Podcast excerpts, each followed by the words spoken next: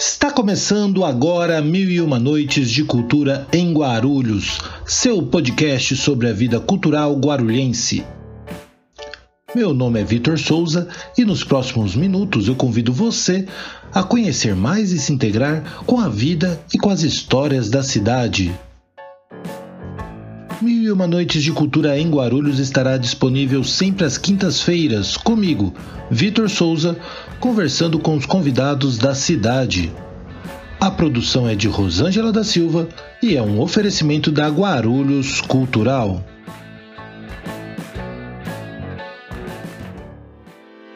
Este é o episódio número 61. Filho de Antônio Carnizelo e Nadir Prado Carnizelo, Anderson ingressou aos 9 anos no curso de flauta transversal. Aos 11 anos, participou como flautista na Orquestra Nair Izik, Orquestra Filarmônica da Vila Rosália, em Guarulhos, seguindo em recitais de flauta e piano, ou flautas e cordas, conjunto de câmara, orquestra congregacional, também bandas e fanfarras. Fausto é natural de Reginópolis, no estado de São Paulo, da safra de 1952 mas começou como cartunista profissional em 1974, no jornal Guaru News, em Guarulhos, cidade onde reside. Em 1977, Fausto foi trabalhar na grande imprensa de São Paulo, com publicações nos grandes veículos impressos, como Última Hora, Folha de São Paulo, Estado de São Paulo, Diário Popular, entre outros.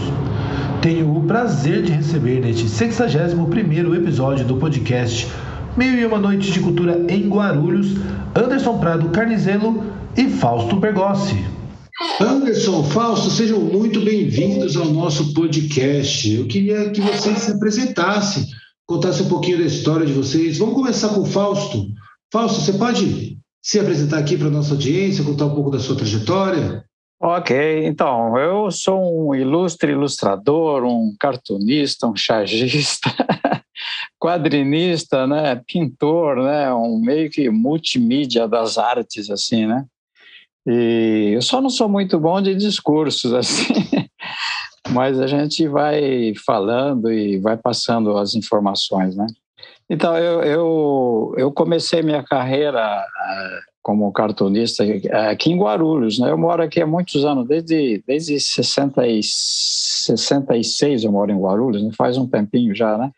E eu comecei em 74 no, no jornal Guaru News, um jornal que já não existe mais. Depois ele mudou, mas é, mudou de empresa, mudou de nome e tal. E eu trabalhei, eu comecei em Guarulhos em 74. E, e, na época que eu comecei, tinha, tinha poucos profissionais, né? Então, por exemplo, um, um, o desenhista, quando ele era contratado na redação, tinha que fazer tudo, tinha que fazer charge, ilustração, cartoon, quadrinhos, vinhetas, tudo, tudo, né? caricaturas, né? E então eu me considero um faz tudo da arte, né? Porque eu faço um pouquinho de cada coisa, né? Isso por causa dessa carência, digamos assim, né? E, e me valorizou bastante e fez aprender a gostar um pouquinho de cada coisa, né? Porque na, na, nas artes gráficas tem é, o nome cartunista é genérico, né? Diz para todo. Mas o, aqui no Brasil o cartunista faz um pouquinho de cultura, faz quadrinho, que é uma coisa, é, uma, é um, é um tipo de trabalho, faz cartoon, que é outro tipo, faz charge, caricatura e tal e tal, né? E eu faço um pouquinho de tudo porque eu, te, eu gosto de, de, experimentar. Até recentemente eu fiz um curso de xirogravura, faço também xirogravura que é uma outra área, assim, né? Mas tudo está dentro do contexto gráfico, né?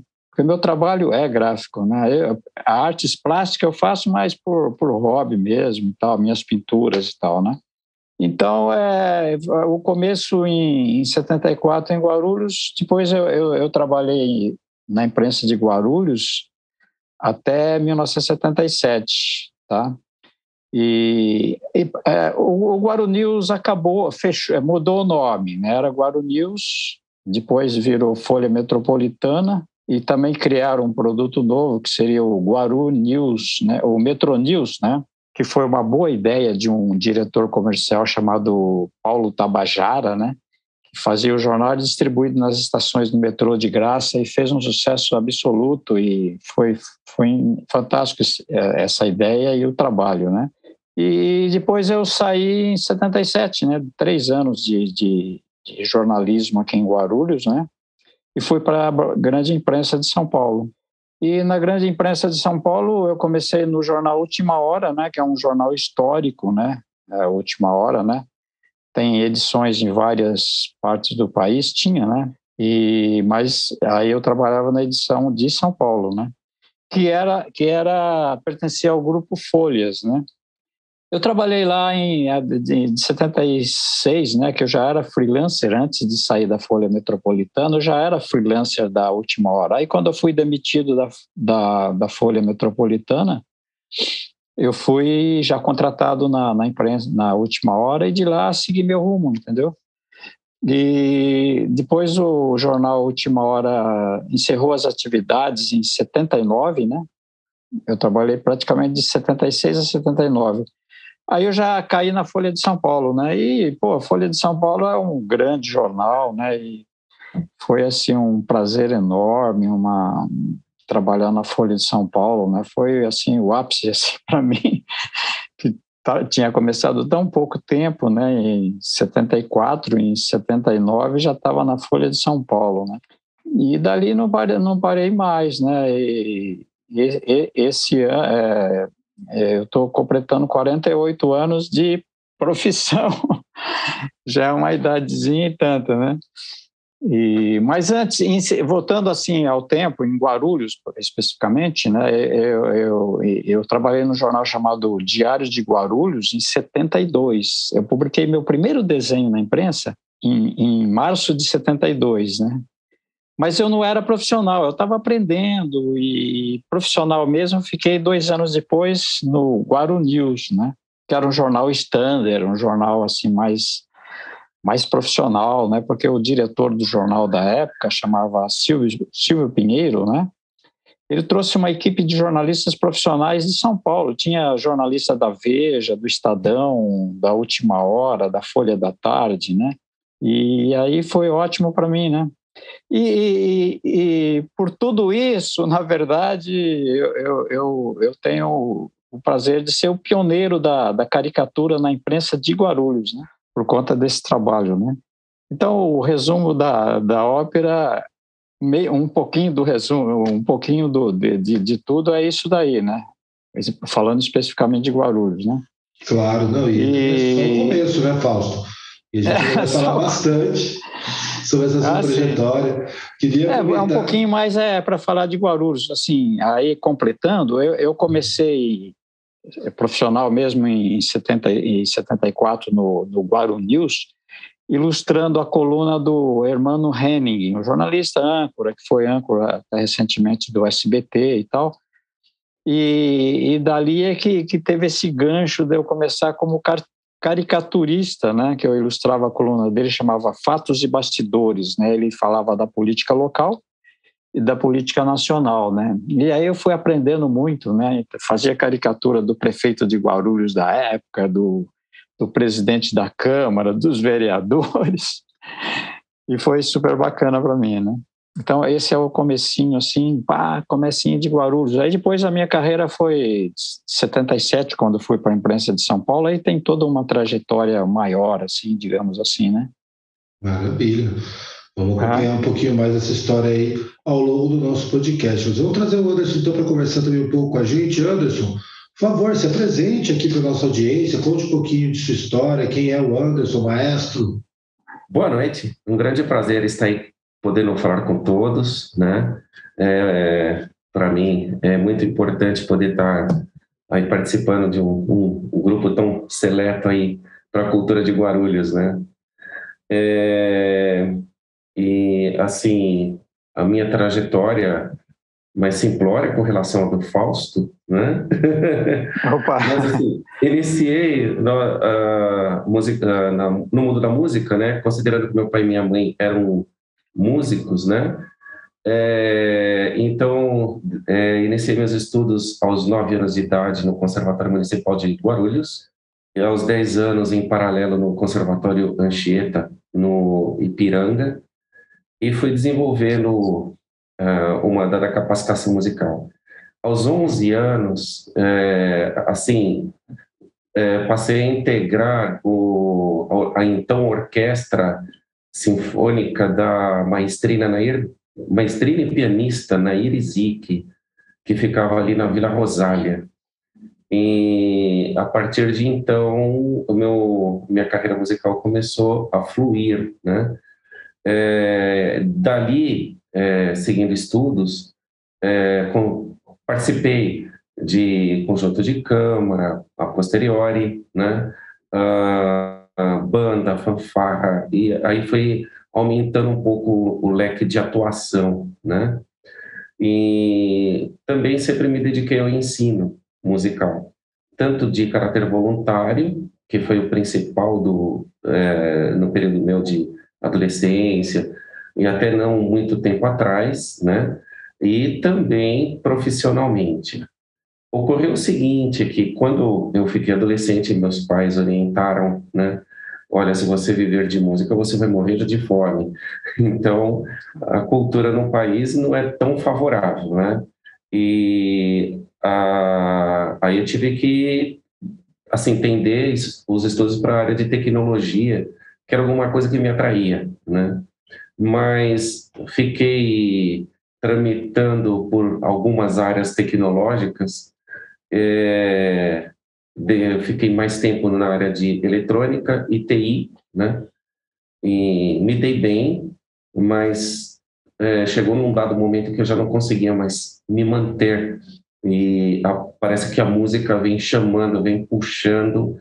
E daquele momento que chegou no ápice, eu peguei e migrei de cabeça, isso já no ano de 2002 para 2003, e estou aqui até hoje 100% trabalhando com música, né? E assim, posteriormente fui prosseguindo nos estudos.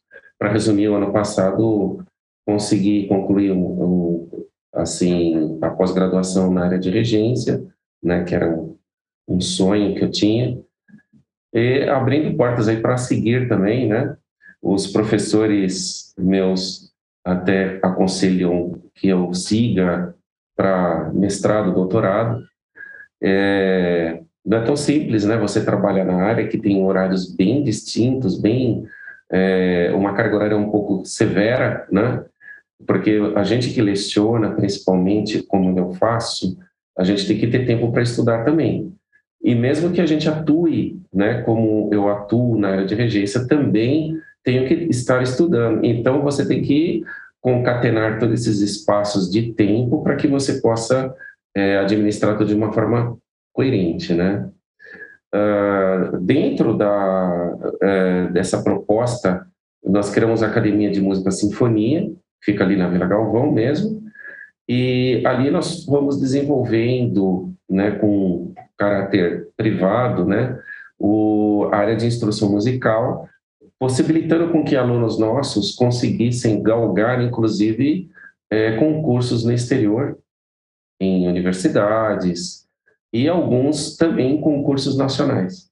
Então, isso ajudou bastante. Então, ampliou né, nossa é, envergadura, envergadura de atuação e consolidando né, que o, a gente está fazendo um esforço uh, que nos leva a crer que estamos indo para um caminho correto, né?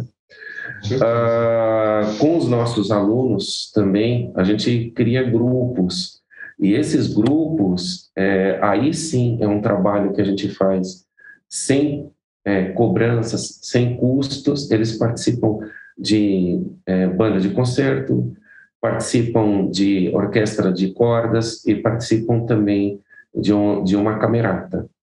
Então, temos essas três áreas aí distintas em que alunos, uh, alguns professores nos ajudam e candidatos também. É, ou, desculpa, convidados também, né? Então, com base nisso, a gente consegue desenvolver aí um trabalho com um dado repertório, seja na área erudita, seja na área popular, né? E também até com alguns temas de filmes, né? Uh, a preocupação da gente é fazer com que eles possam transpirar arte, já que eles estão envolvidos musicalmente, né? Então esses alunos eles precisam de estar transferindo o aprendizado de uma forma que ela possa uh, gerar, né, nesse contexto de grupo, emoções de cunho artístico para que quem esteja assistindo ele tenha realmente essa ciência de que a música ela pode transformar a gente, né? Do ponto de vista é, sentimental, do, ponto de vista emocional e trazer aí boas recordações, permitir que com determinadas músicas possa viajar também no tempo, trazer boas lembranças, assim que seria o foco principal do trabalho que a gente está desenvolvendo. Ah, maravilhoso, muito bom, Anderson, porque isso realmente, isso realmente impacta muito, né? Tanto a vida desses alunos quanto o público, né? Que acaba se relacionando no cotidiano. Mas vamos falar bastante ainda da academia de música, falar um pouquinho mais também da sua trajetória. Queria que o Fausto ele começou a falar um pouquinho da desse início dele aqui em Guarulhos, mas eu queria que o Fausto também contasse um pouquinho antes do Fausto, é, porque você começa já, você até falou que começou em 72, depois de 76 você começa profissional, é isso, né, Fausto? 74. 74 profissional. Mas você não começou a desenhar nesse dia, né? Como é que foi esse. Dentre todas as possibilidades, de repente você começa a desenhar e de onde vem essa, essa relação com o desenho? Você teve. É, a arte já estava presente na sua casa, né? Mas de que maneira você acabou observando esse caminho? Bom, é, eu, eu desenho, né? Desenho desde muito cedo, né? Aquela coisa, é, eu nasci com um dom de desenho, né?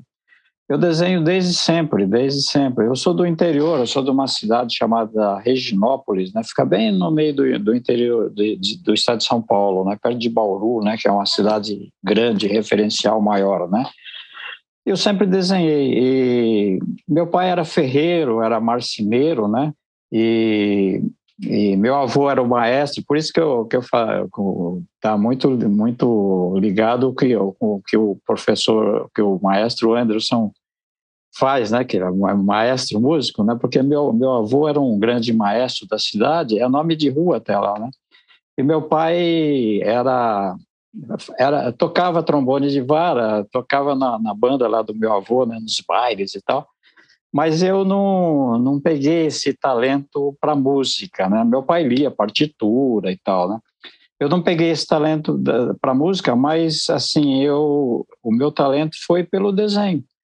E eu desenhei a vida inteira, né? Uma das primeiras lembranças da minha vida, quando eu tinha seis anos, eu não sabia ler ainda, não era alfabetizado, né?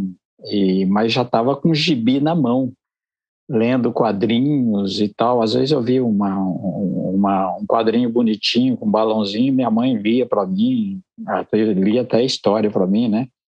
E depois eu fui alfabetizado e aí já ficou, ficou bom, porque uniu assim, é o fato de saber ler com, com, com o desenho, né?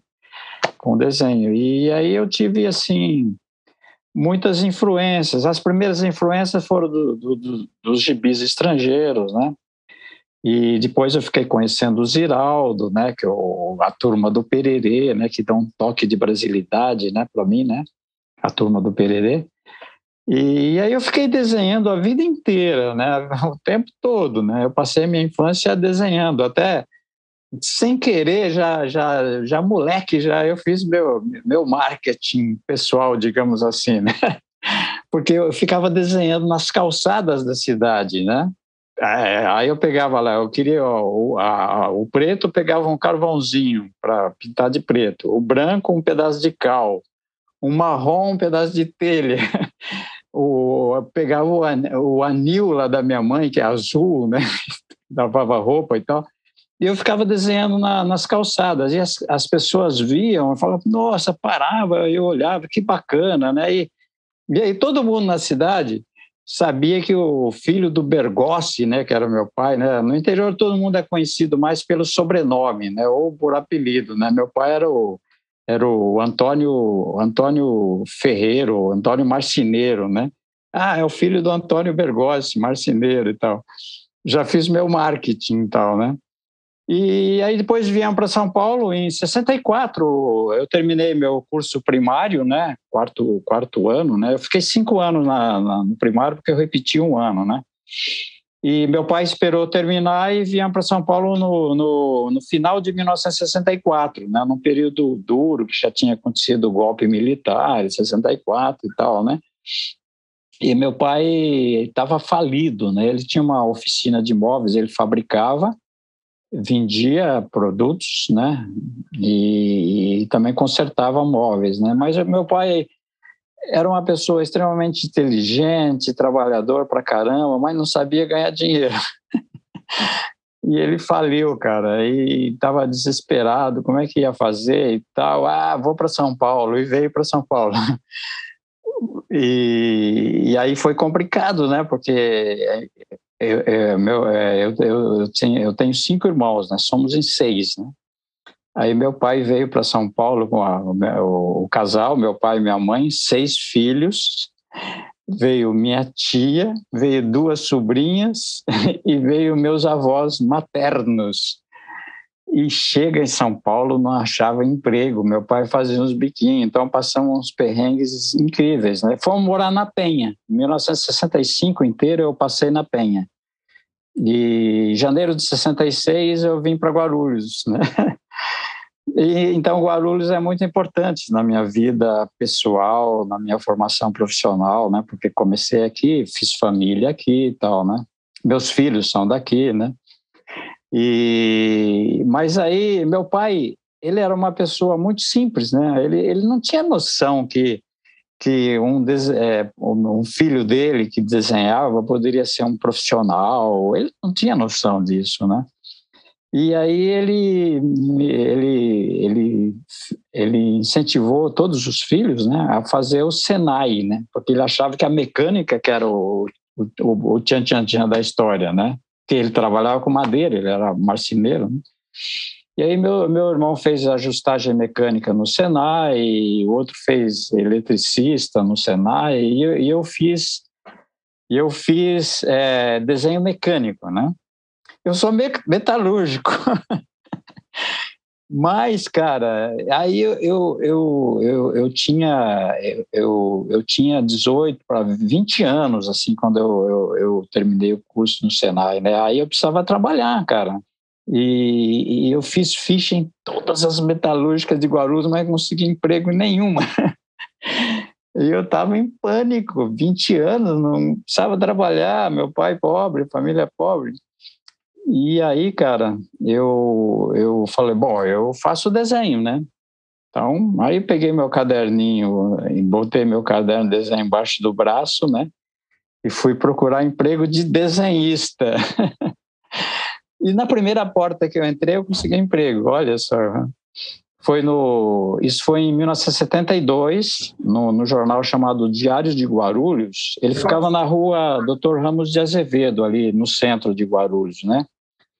É, é, antes de ir lá é, procurar emprego de desenhista, eu, eu, sabia que tinha um jornalzinho lá, eu passava lá, via aquelas máquinas, aquela coisa, né? E, mas eu estava tentando ser metalúrgico, né? Eu fiz ajustagem mecânica no Senai, né?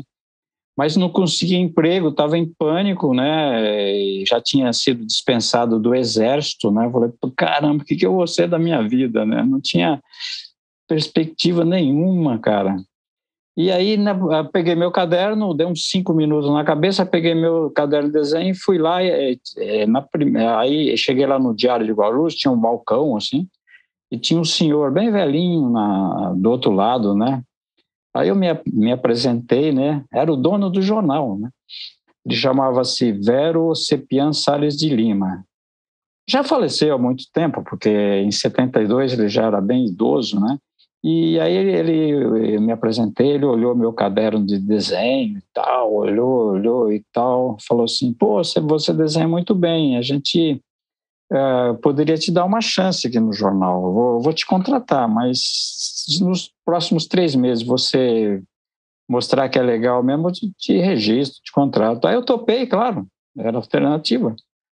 E três meses depois ele me registrou na carteira, né, que eu tenho meu registro na carteira, e aí fui em frente. A minha, mas assim, lá no, nesse jornal Diário de Guarulhos, é, o jornal Diário de Guarulhos era como se fosse um jornal oficial da cidade, né? Ele procurava, é, é, publicava proclamas de casamento, é, algum anúncio funeral, alguma coisa assim. É, era é, no Guarulhos na época estava com um interventor, né? Pela ditadura militar, estava com um interventor, não me lembro o nome do cara agora, desse, desse interventor. E o Jornal Diário de Guarulhos é, era, era como se fosse um diário oficial. E aí eu, eu publiquei, é, assim, que eu fazia tudo, eu ia lá chamar o mecânico quando quebrava ali no tipo, é, eu ia lá é, no sindicato do jornalista entregar algum material do seu Vero, que era jornalista, era, ele era muito ligado ao sindicato do, do jornalista lá em São Paulo, na rua Hegel Freitas, até agora é, é, ainda lá, né? E aí eu, eu, eu fazia um monte de coisinhas assim, e de vez em quando eu publicava algum desenho, porque não tinha espaço definido para desenho, entendeu? E o meu primeiro desenho que eu publiquei é, no Diário de Guarulhos, e, e, na minha vida mesmo, é, na minha vida, o primeiro desenho, foi em março de 72. O mês passado fez 50 anos, olha aí, a publicação do primeiro desenho. Eu tenho o original, né? É, e, e, aí, mas assim, eu ajudava também o seu Vero, né? Porque o seu Vero, ele, ele todo dia ele fazia um editorial bacana no, no jornal, né? na página 2 do Diário de Guarulhos, né? era um jornalzinho standard, né, pequeno, né, porque o grande é, é, é, é standard é o grande e, e, o pequeno é tabloide, né, era um, um tabloide. E aí eu também ajudava na revisão, o seu Vero, eu lia os textos, né, e o seu Vero revisava e tal, né. Eu, eu me lembro de um editorial muito bacana que o seu escreveu quando morreu o pintor Picasso, né, em 72 talvez e fez um editorial lindo sobre Picasso, eu li e tal, isso aí me marcou muito esse editorial, né? E assim, e aí depois em 1973, no meio do ano mais ou menos, o jornal estava em crise, aí eu fui, fui demitido do jornal, não tinha como ficar mais, né? Mas, mas aí eu, eu peguei todo aquele lance, comecei a gostar, falei, bom, agora eu vou ser um cartunista, vou ser um desenhista, né? nem tinha muita noção de cartunista, né? Você é um desenhista de jornal. E já no final do ano de 73, eu já consegui um emprego no, no, no que era um jornal standard, né? Com uma equipe de profissional que veio de São Paulo para fazer o jornal aqui em Guarulhos, né? E aí eu comecei legal, assim, então, no dia 2 de, de, de janeiro de 1974, eu estava lá batendo na porta para trabalhar, entendeu? E aí minha carreira não parou mais, só foi em frente, foi assim, super, tudo foi acontecendo para mim de uma forma assim bacana. Eu acho que eu tive muita sorte na minha vida é, por isso, né? Desde, a, desde o primeiro contato com o seu Vero, em 72, que me deu o emprego, aí eu não parei mais e minha carreira já vou, já vou fazer, eu acho que 48, né? No, em janeiro próximo, né? Então, estamos aí, né? 48 é mais ou menos isso. esse ano, né? Você vai fazer 49 é? ano que vem, 50 daqui a dois, não é isso? É, é 50 na verdade foi, faz em 2000, 24. É, 2024, né? É. é. vai fazer 49 então. vai para 49. Maravilhoso, né? é muito bom acompanhar essa história sua, Fausto. Obrigado por trazer essa riqueza de detalhes aqui para a gente poder compartilhar um pouco dessa sua trajetória. E eu queria, é. Anderson, eu queria também saber de você. Assim, a gente falou um pouquinho de como você foi evoluindo nessa trajetória, mas queria saber exatamente esse começo. Como você inicia já fazendo aula direto? Você já estava buscando referências em casas, começando na música? Como é que foi a sua trajetória inicial? Ah, correto. É, eu iniciei mesmo como aluno, né, estudante de, do curso de flauta transversal no Conservatório de Guarulhos, né, municipal. Ah, e como estudante, ah, permaneço, diríamos que até hoje que eu nunca consigo parar de estudar, né? Mas assim, ah, quando chegou próximo dos 11 anos, começaram a me chamar para lecionar. E tanto de forma voluntária como algumas escolas de músicas de música também começaram a me procurar, embora com tenra idade, né? E com isso eu comecei a, a trabalhar um pouco com de forma voluntária, né? E foram desenvolvendo alguns alunos e isso daí foi culminando, inclusive, com o desenvolvimento até mesmo de uma orquestra, né? E ah, assim essa questão do ensino, ela sempre foi um paralelo, porque mesmo quando eu atuei na área de tecnologia, eu não parei de lecionar e também não parei de estudar, né? Então, mesmo eu tendo feito é, superior nas áreas lá de tecnologia que eu atuei, eu sempre fazia música também, mesmo que se fosse no pior das hipóteses num final de semana. É, posteriormente, quando eu comecei a fazer as especializações, então eu tinha dias, né? Então, por exemplo, eu tinha dois dias de tecnologia, né, aula de tecnologia em especialização e dois dias de, em especialização, por exemplo, de flauta de outros instrumentos ou regência.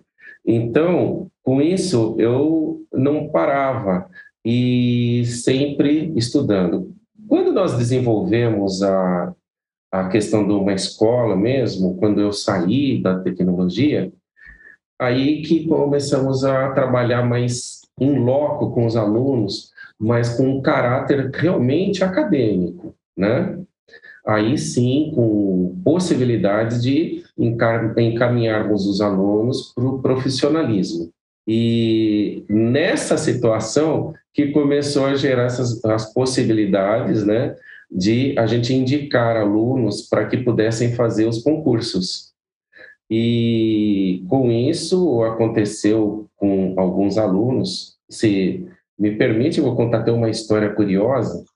Um garoto de 16 anos, é, dado dia, ele era um aluno de guitarra, né? Bom, natural, um garoto de 16 anos, guitarra, gostava de todas as bandas de rock. Dado momento, ele sai da aula, ele passa por, por mim, eu tinha terminado uma aula de flauta transversal, e ele disse assim: é, "O maestro, é o seguinte, é, eu gostaria de estudar flauta transversal. Eu olhei bem para ele e falei assim: ele só pode estar tá brincando comigo, né? Porque uma pessoa que gosta de rock, que está antenado né, com a, a área de, de música, ele gostava é, de, diversas, é, de diversos é, estilos dentro do próprio rock, e falei assim, puxa vida, mas a distância para uma flauta transversal está muito, tá muito grande, né? E foi um, um erro meu, quando conversando com ele, falei: olha, preciso de falar com sua mãe primeiro, né? Conversando com a mãe, a mãe confirmou, falou: não, realmente, só me diga que instrumento eu tenho que comprar para ele, marca, modelo e o que você é, me orientar, vou atrás. Falei: tá bom. Bom, ele retorna com o instrumento e ele disse assim para mim: olha, o meu sonho é eu ingressar numa universidade no Canadá. O pai dele é, trabalhava num banco internacional, onde a sede dele era no Canadá, e então ele tinha a possibilidade de migrar para lá e desenvolver seus estudos de nível superior. Bom, eu falei assim, é, nós temos então pouco tempo, aumentamos o número de aula por semana, fizemos um trabalho de caráter de imersão onde eu passei para ele não apenas o conteúdo é, da, específico do instrumento, mas como também as demais áreas que seriam inerentes ali para que ele pudesse prestar o concurso, né? Então envolvia teoria, harmonia, composição, análise e assim por diante, né? Bom, o, ele foi para lá quando menos esperamos, ele nos dá informação: olha, já estou na Youth Orchestra de Toronto. então, isso para nós uh, foi um prêmio, né? Porque o garoto que estava com uma guitarra, dado momento, flauta transversal, passado um ano e meio, ele estava na, assim, na Youth Orchestra de Toronto, então foi uma coisa assim inusitada, considerando prazos, né? Então, é, realmente foi o, algo assim muito interessante e isso para nós é, gerou assim um, uma satisfação enorme, né? Por ver o potencial, né? Como que o ser humano é capaz, a partir de dedicação, alcançar, né? Os seus objetivos, né? Maravilhoso, mas então, conta pra gente qual é o nome desse aluno que hoje. Ah, tá... pois não, foi o Michel, tá? Michel. Michel Videira, o guarulhense, tá? E uma pessoa maravilhosa, uma família, a família dele também é assim, são munícipes, né, guarulhenses aí, e já de, assim, acredito que de longa data, porque é, ouvia falar deles já da época do meu pai, eles eram comerciantes, né, então, assim, a gente já tem uma, já tinha eu um conhecimento sobre a família, né? Mas para nós foi realmente uma uma coisa maravilhosa, incrível. E o Michel, se estiver nos ouvindo, né? Parabéns e sempre congratulações, né? Uma história incrível então, Michel. Espero que o Michel, que esteja nos ouvindo neste momento, no momento futuro, e que venha também contar sua história aqui para gente, para que a gente possa conhecer o outro lado dessa da guitarra à flauta transversal, para a gente poder conhecer um pouquinho da história dele também no futuro breve. Anderson, eu queria que você aproveitasse e contasse um pouquinho, então, da, da academia é, Sinf, é, Sinfonia, não é isso? Perfeito, Sinf Sinfonia. Isso. Sinfonia, Academia de Música. Você contasse um pouco de qual, quanto tempo existe, é, quantidade de alunos que já passaram, tipo, as aulas que vocês oferecem, só para o pessoal poder conhecer um pouquinho mais da Sinfonia. Correto. Nós é, estamos na Vila Galvão desde o ano de 2003, tá? Ah, ano que vem aí já vamos para os 20 anos de atuação, né?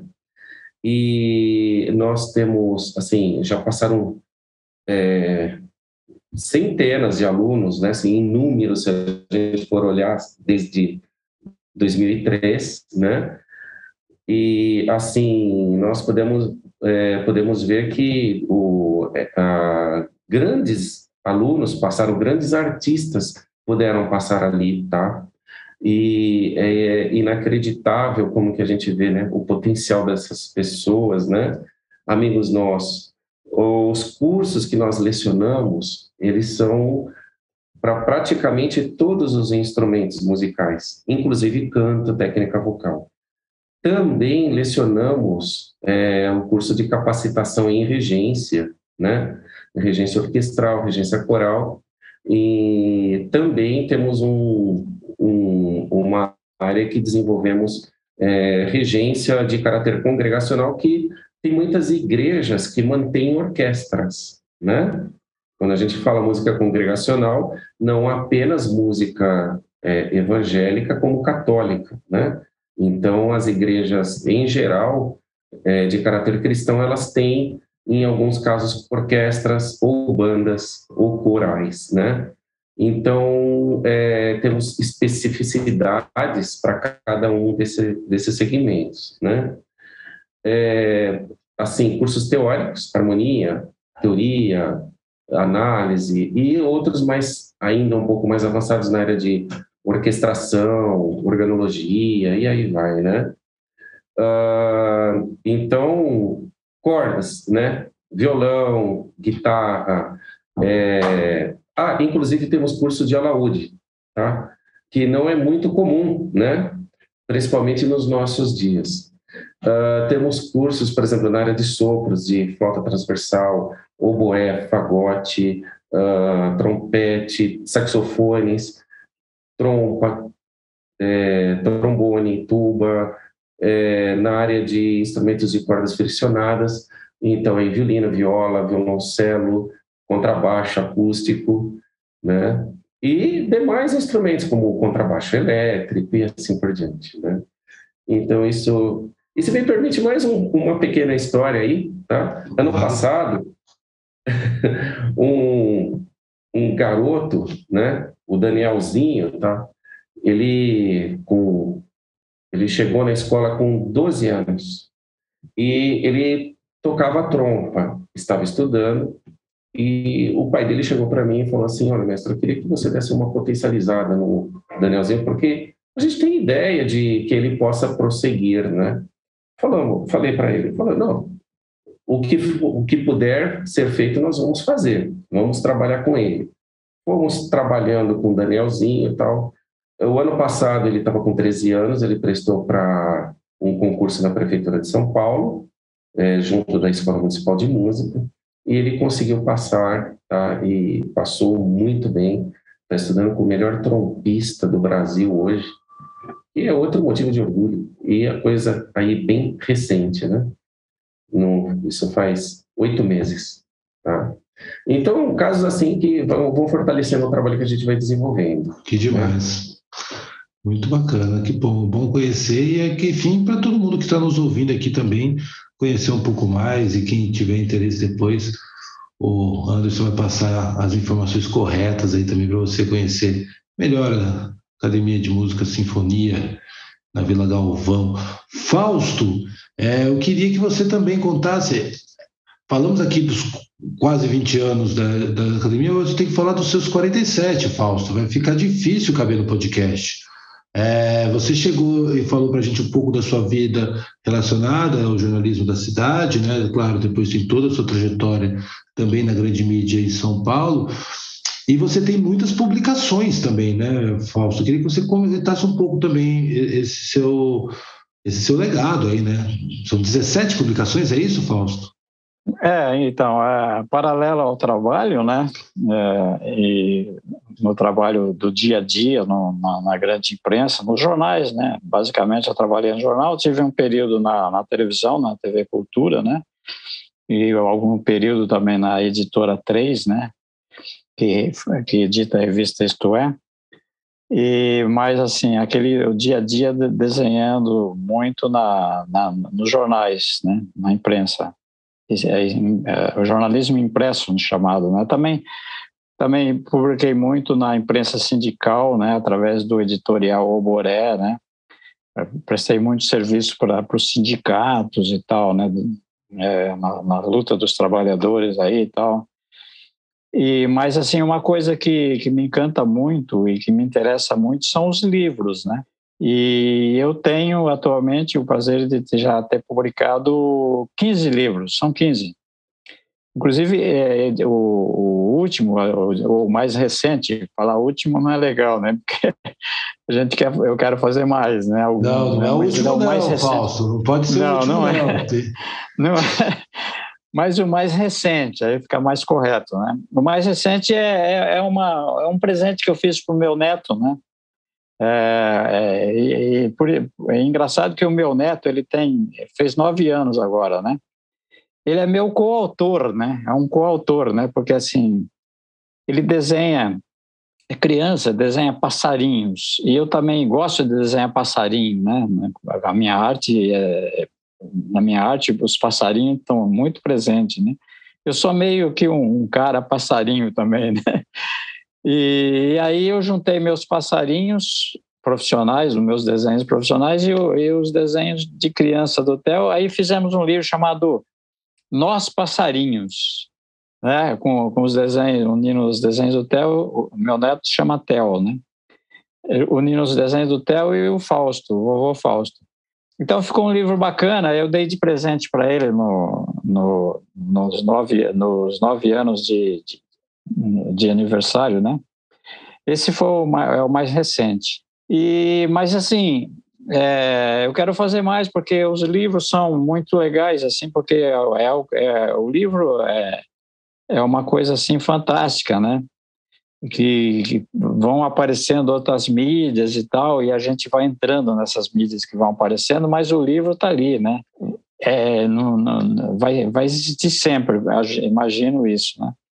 E então e também pelo fato de, de, publicar o livro, né, é a maneira de, de guardar definitivamente o trabalho, né? Pego lá na estante, está lá um livro que eu editei 200 desenhos meu, outro editei 100 desenhos, está tudo ali, né? Então, todo, praticamente todo o meu trabalho de desenhista durante todos esses 40 e quase 49 anos, eles estão muito, estão quase todos editados, né? Uma maioria está, é, o, o, mais representativo da minha obra estão nos, nos meus livros, né? nesses 14 livros, né? E aí eu tenho coletânea, tem livro de quadrinhos, tem dois, três livros infantis, um de historinha, e tenho de cartoon, de charge, né, e, e, e coletâneas e tal, e de ilustrações, né. Então o trabalho está tudo ali. Na verdade, eu, esse livro meu é, é, um resumo assim de todo o meu trabalho. Como eu falei que eu faz tudo, que fazia um pouquinho de cada, cada coisa, está nesse, nesses 15 livros publicados, né? E, e, tem até um livro de história também. Eu, eu consegui fazer a, a, fazer a história da minha cidade, né? Que não, não tinha, né? Não tinha nem, nenhum escrito sobre, sobre a minha cidade, né? Tinha algumas referências de outros autores, assim, mas eu fiz um livro de arte com os desenhos, desenhei a cidade inteira, fiz caricatura de, de 1% da cidade eu caricaturei, né? E então é, ficou muito bonito o livro, né? Porque foi uma honra para mim fazer o livro da, da, história da minha cidade, né? E aí pretendo fazer uma continuação ainda esse ano, se for possível, né? Naquela coisa de, de fazer mais, né? Não, não parar nos 15, né? Que vem o, o 16, 17, né? E livro é um encanto, né? Eu, fez, eu, eu, sempre fui ligado ao livro desde o começo, né? Porque meu pai lia muito, né? Entendeu? Aí aprendi com meu pai, assim. Aí, os livros você fez pela mesma editora? Como é que foi essa a questão dos livros? Não, os meus livros tá, são por, por algumas editoras e alguns independentes, né? Sim. Alguns independentes, porque assim é, editar livro é muito difícil, né? E, e muito caro, né? E então, assim, alguns que eu precisava editar, que me interessava mesmo e não conseguia editora, aí eu fiz, fui na raça, consegui patrocínio e, e consegui editar, né? Com muito esforço, né? O meu primeiro livro, que, que, que deu, assim, um impulso para tudo isso, foi, foi patrocinado pelo, pelo jornal que eu trabalhava. Eu trabalhava no jornal Diário Popular, né? A desenhista do Diário, trabalhei muitos anos lá, né? E aí um belo dia, eu estava louco para fazer um livro, né? Tava, pô, trabalho na imprensa há bastante tempo, já publiquei centenas, centenas de desenhos, mas pô, quero um livro, né? Isso foi em, do, em 90 e, 98 para 99, né? 98 mais ou menos. Aí um belo dia o, o, o, diretor do jornal me chama na sala dele e fala assim, olha Fausto, Olha, a gente, eu estou cansado de dar de presente garrafa de uísque no final do ano para os nossos clientes, que é garrafa de uísque ou caneca, né?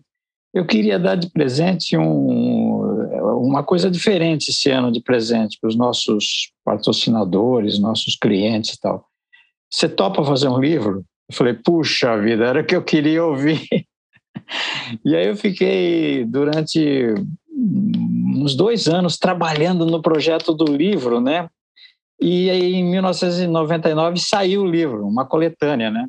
E foi assim uma coisa assim maravilhosa para mim, né? Esse foi em 99, foi o primeiro, né? Aí depois dali não parei mais, né? Praticamente todo ano eu edito um livro, cara.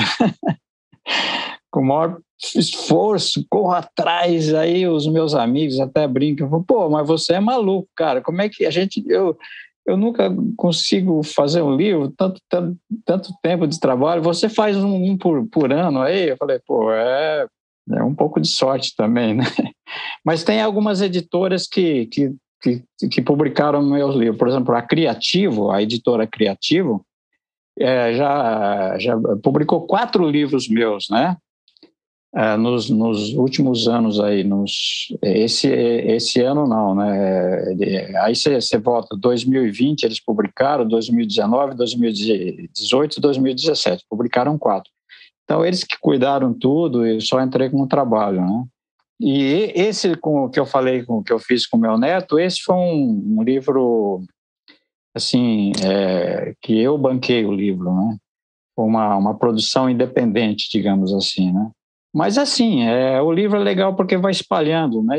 Eu tenho livro em todo canto, tem vários países aí que eu tenho. Tem livro em Cuba, nos Estados Unidos, na Alemanha, na França, na Espanha, em Portugal, no Brasil inteiro, né? Vai espalhando, né?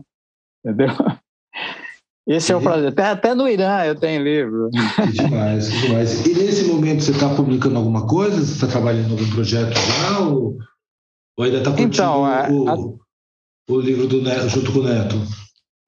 Não, então, o, o livro do Neto foi mais assim um presente de aniversário para ele e tal, né?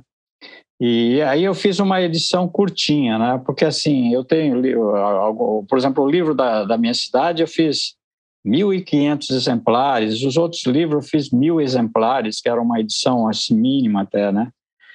Por causa do, do, da, do, do detalhe técnico, econômico, né? De mil exemplares, né? É, ultimamente, eu tenho feito alguns, alguns livros, foram feitos com algumas edições pequenas, tipo 100 exemplares, né? E, tipo assim, você faz 100 exemplares, acabou, vendeu, acabou esses exemplares, você tem todos os arquivos, você faz uma, mais uma edição, né? E, porque fica muito barato, cai muito preço, e, e os, ator, os autores estão fazendo muito isso, entendeu? De fazer pequenas edições, né? E aí eu tô nessa, né? Então os próximos serão mais ou menos esse esquema de pequenas tiragens, né? 100, 200, né? De acordo com a necessidade do para quem eu vou fazer, do mercado também, né? Entendeu? E é uma delícia fazer livro. Livro é como um filho, né? Uma vez eu fui dar uma palestra na minha cidade, né? Aí, aí eu comecei a falar do meu trabalho e tal. Eu falei assim: tá lá para terra, eu falei assim, eu tenho eu tenho 13 filhos, não, 14 filhos, né? Não, é, naquela época não tinha os 14 livros ainda. Eu, tinha, eu tenho 13 filhos. Aí as pessoas pá, pararam. Aí eu dei um tempo, falei assim, ó, oh, mas não é o que vocês estão pensando. Eu tenho três filhos de carne e osso, um neto e mais, mais mais 11, 11 filhos de, de papel, né? E são como filhos mesmo, vivo, né? Entendeu? Aí foi um, um riso geral, né? Porque eu, eu, eu fiz isso para dar um molho ali na, na ah. palestra, assim, para dar uma graça, assim, né? É uma, é uma tática, né? E, então, falando de, de, da extensão do trabalho, é uma coisa que eu tenho feito bastante. É, eu tenho feito live, tenho fe, fiz palestra em alguns lugares, na minha cidade, em algum lugar. Então, para mim está sendo uma delícia, assim, né? De poder me expressar melhor, assim, e tal, e, e falar do meu trabalho, né? Então... Claro. E é um prazer ouvir também sobre o seu trabalho e essa trajetória, Fausto. Muito honrado em ter você aqui junto com a gente, assim como o maestro Anderson também, que está contemplando aqui nossa audiência com mais essa esse episódio do podcast Mil e Uma Noites de Cultura em Guarulhos. Antes da gente encerrar, eu queria que vocês falassem um pouco da relação com Guarulhos, como vocês, eu sei que a gente vem é, de um momento de pandemia, o que fez com que a gente não tivesse né, uma relação mais direta com a cultura da cidade, né? a gente acabou ficando muito intermediado pelas telas, pelo, pelas folhas, né, em alguns casos. É, mas eu queria que vocês não necessariamente nesse momento pandêmico, né? mas de maneira geral, queria conhecer um pouco da visão de vocês sobre a cultura da cidade, sobre os espaços, os artistas. É, Anderson, você, você consome a cultura da cidade? Você convive com os espaços da cidade? Como que é a sua relação com a cultura aqui de Guarulhos? Com relação à questão da cultura, a cultura em Guarulhos ela é riquíssima, né? Nós temos aí diversos é, equipamentos da, da da prefeitura que permitem com que se faça é, um trabalho cultural, do ponto de vista de auditório, salas até de concerto, né? Então, anfiteatro, né? É, dentro de ambientes aí que uh, a gente nota públicos e também privados, que hoje também tem o SESC, né? Então, assim, é, realmente é, potencializa demais, né? É, com relação ao consumo, a gente sempre orienta a todos os nossos alunos estarem participando, frequentando né, as, as obras, né, não apenas musicais, mas de preferência também as demais. Então, artistas, é, privilegiando aí artistas plásticos, a questão de uh, literários, né? E isso tudo, esse contexto todo, ele viabiliza com que a, a sociedade possa ser muito melhor, né? Então, nem sempre eu consigo participar pessoalmente, porque eu leciono muito nos períodos em que estão abertos e que estão sendo feitos esses trabalhos, né? Então, por exemplo, o período da noite, estou é, sempre engajado no trabalho da gente, né? E até mesmo o trabalho que a gente faz com os nossos próprios alunos, até mesmo em teatro, da que a gente hoje por, por uma concessão da, do Departamento de Cultura, da Secretaria de Cultura de Guarulhos, né, nos ajuda grandemente é, abrindo aí a possibilidade, é, a condição de ensaiar nos nossos grupos no Teatro Nelson Rodrigues, que para nós está é, tá sendo assim é, algo assim de valor inestimável, né? E também Uh, a gente agradece demais todo é, esse segmento né, da, da secretaria, os secretários, o diretor de cultura, diretor do teatro, e é um pessoal, é, todo o, a equipe que trabalha ali, né? O pessoal que a gente sente uma sinergia fora do comum, né? Não imaginar que era tão, tão eficiente e tão eficaz, né? Então, para nós, isso eu posso dizer que é um privilégio podermos estar trabalhando com cultura dentro dessa cidade, né?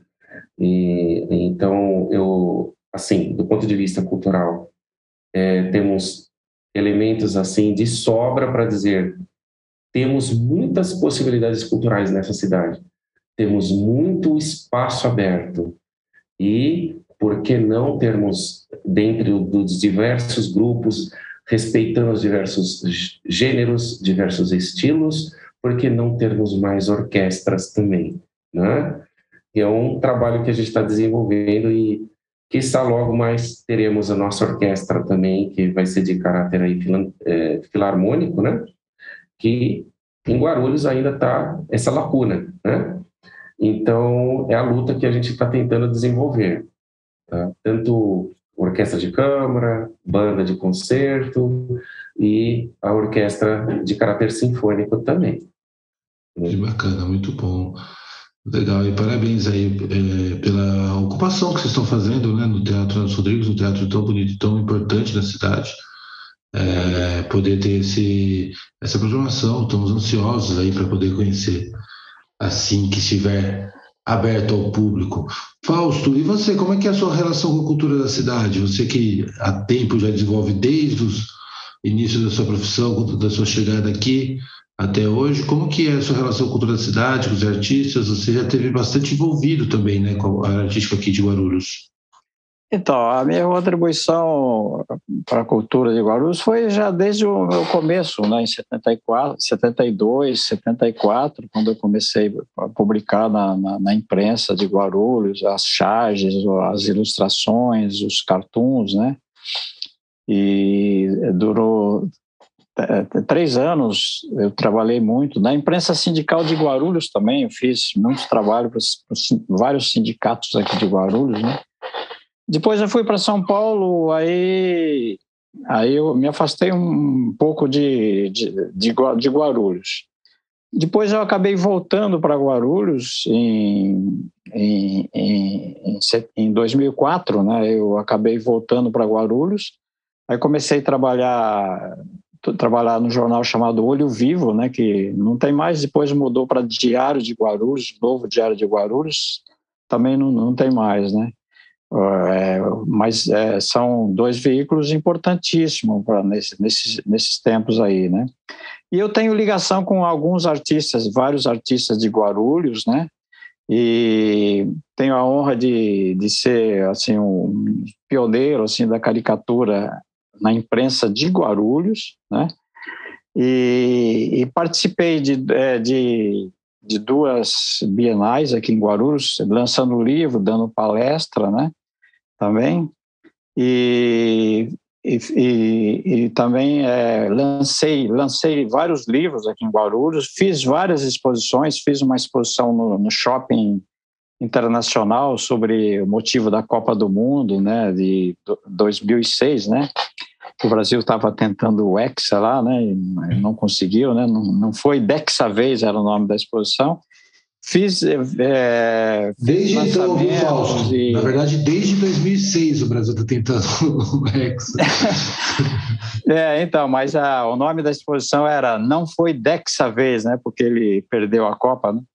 Então, a minha contribuição é essa. Agora, Guarulhos tem um vasto campo, tem muitos, muita gente boa fazendo arte em Guarulhos, na música, na pintura, é, no, no, nos quadrinhos. Né? Nós temos tem um grande amigo, Leandro Franco, que faz animação, que é da banda Asteroide, né? um cara é, foi meu parceiro de, de charge no, no Olho Vivo e no Diário de Guarulhos, né? Então tem muita gente boa e, e Guarulhos ganhou, tem o, uma, uma coisa boa que as administrações algum, passadas fizeram, que é o Teatro Damastor, né, que eu já tive, tive o prazer de lançar livro lá, fazer exposição lá, dar palestra lá. É, é um, um, equipamento fantástico para o povo de Guarulhos, né, que tem uma biblioteca muito boa, um espaço, assistir peça de teatro lá, assistir concerto musical lá, então, é, é um espaço bom para a população, né? E, e, também ganhou de presente agora o, SESC, né? Que é, que é uma coisa assim muito legal, que tem curso de, de xerogravura. Eu tenho amigos que, que, que, que é, são professores de lá, e aí eu peguei o jeito para fazer, eu mesmo, né, para fazer a xerogravura, né, que é um, uma coisa assim bacana para minha arte também. Então, assim, Guarulhos é, tem muita gente boa e muita coisa vai acontecer e está acontecendo, né? Que a cultura está aí, né? Às vezes a coisa fica um pouquinho ruim, né? Na questão da pandemia, por exemplo, atrapalhou demais, assim, todas as áreas da cultura, né? E Guarulhos tem um monte de, de grafiteiros excelentes, assim, né?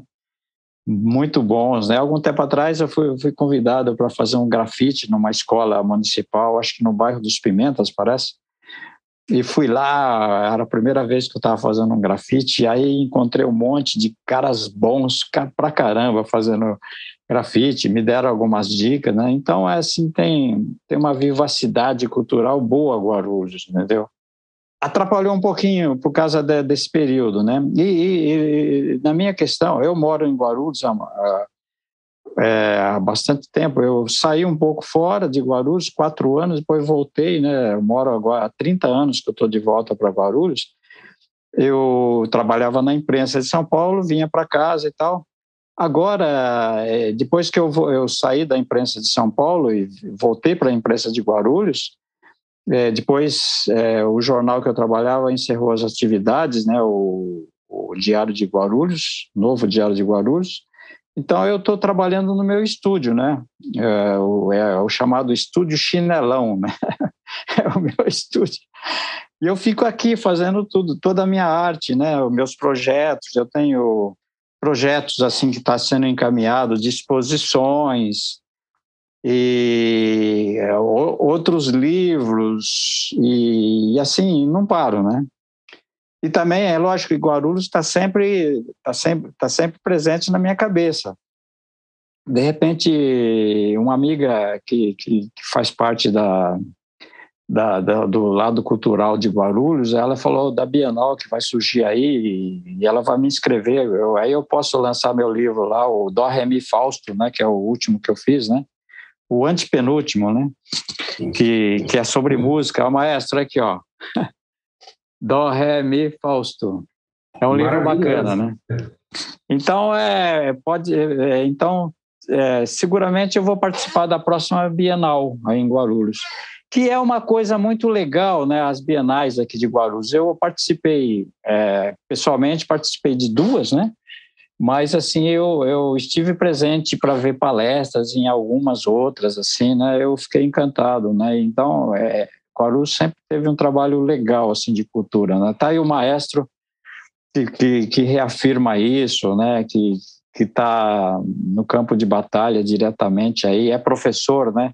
Eu não tenho essa felicidade de estar tá ensinando, de ser professor, né? É, é, sempre é um sonho na minha cabeça de passar meu meu conhecimento para todos os públicos aí, né? Principalmente criança, né?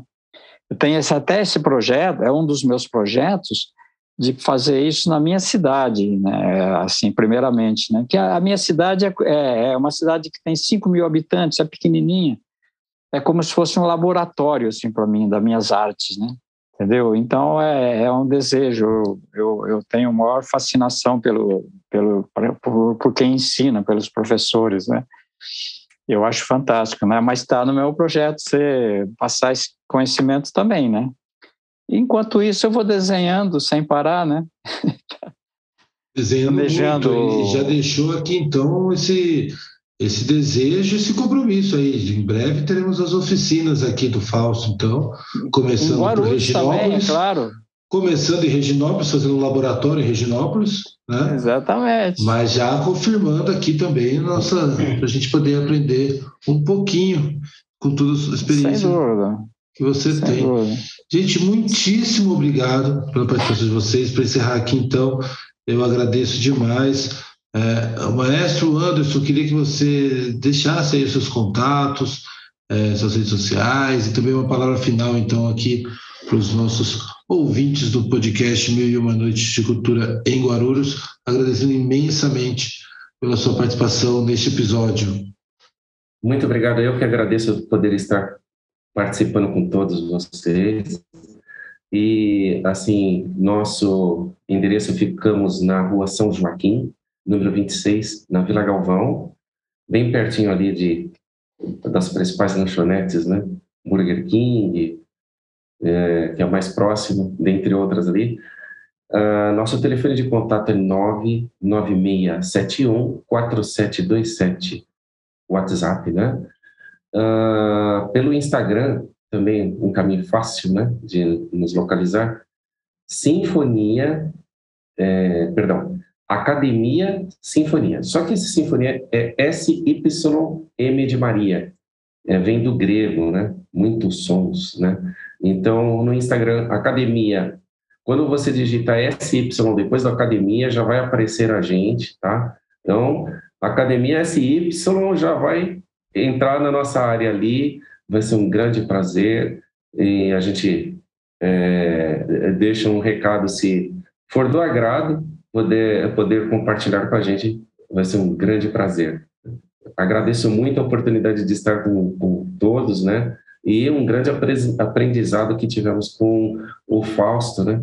Que é um, grande artista aí também da cidade. Grande prazer e uma, uma ótima noite para todos, ótima semana, um grande abraço. Ah, um abraço obrigado. musical. Musical, excelente, Anderson. Muitíssimo obrigado mesmo. E Fausto, poxa, bom, esse aqui é um podcast, mas que assim, caberia diversos podcasts só para poder ouvir as histórias de vocês, Fausto. A gente passou, é, é, é, é uma é até uma maldade com nossos ouvintes aqui, eu ter pegado, conversado com o Fausto e não ter falado de toda a trajetória em diversos outros veículos e outros, um pouquinho de cada uma das obras. Então, eu espero que você volte, que a gente tenha outras noites aqui para poder conversar nesse podcast.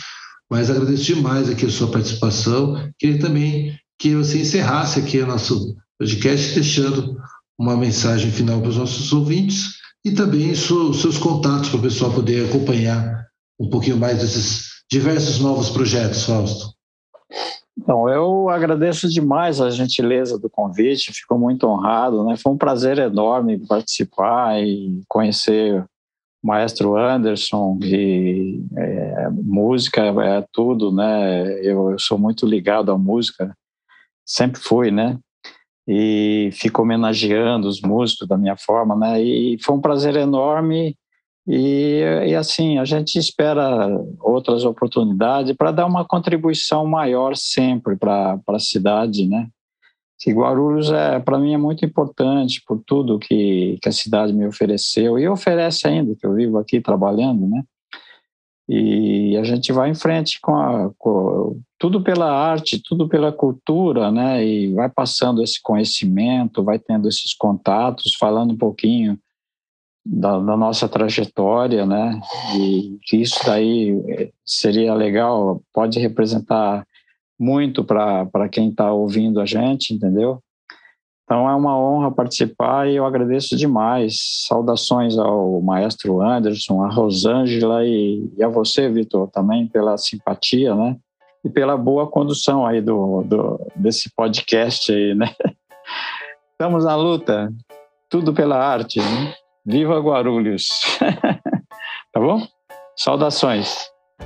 Já pensou em anunciar seu evento, projeto ou negócio e ainda contribuir para o fomento cultural de Guarulhos?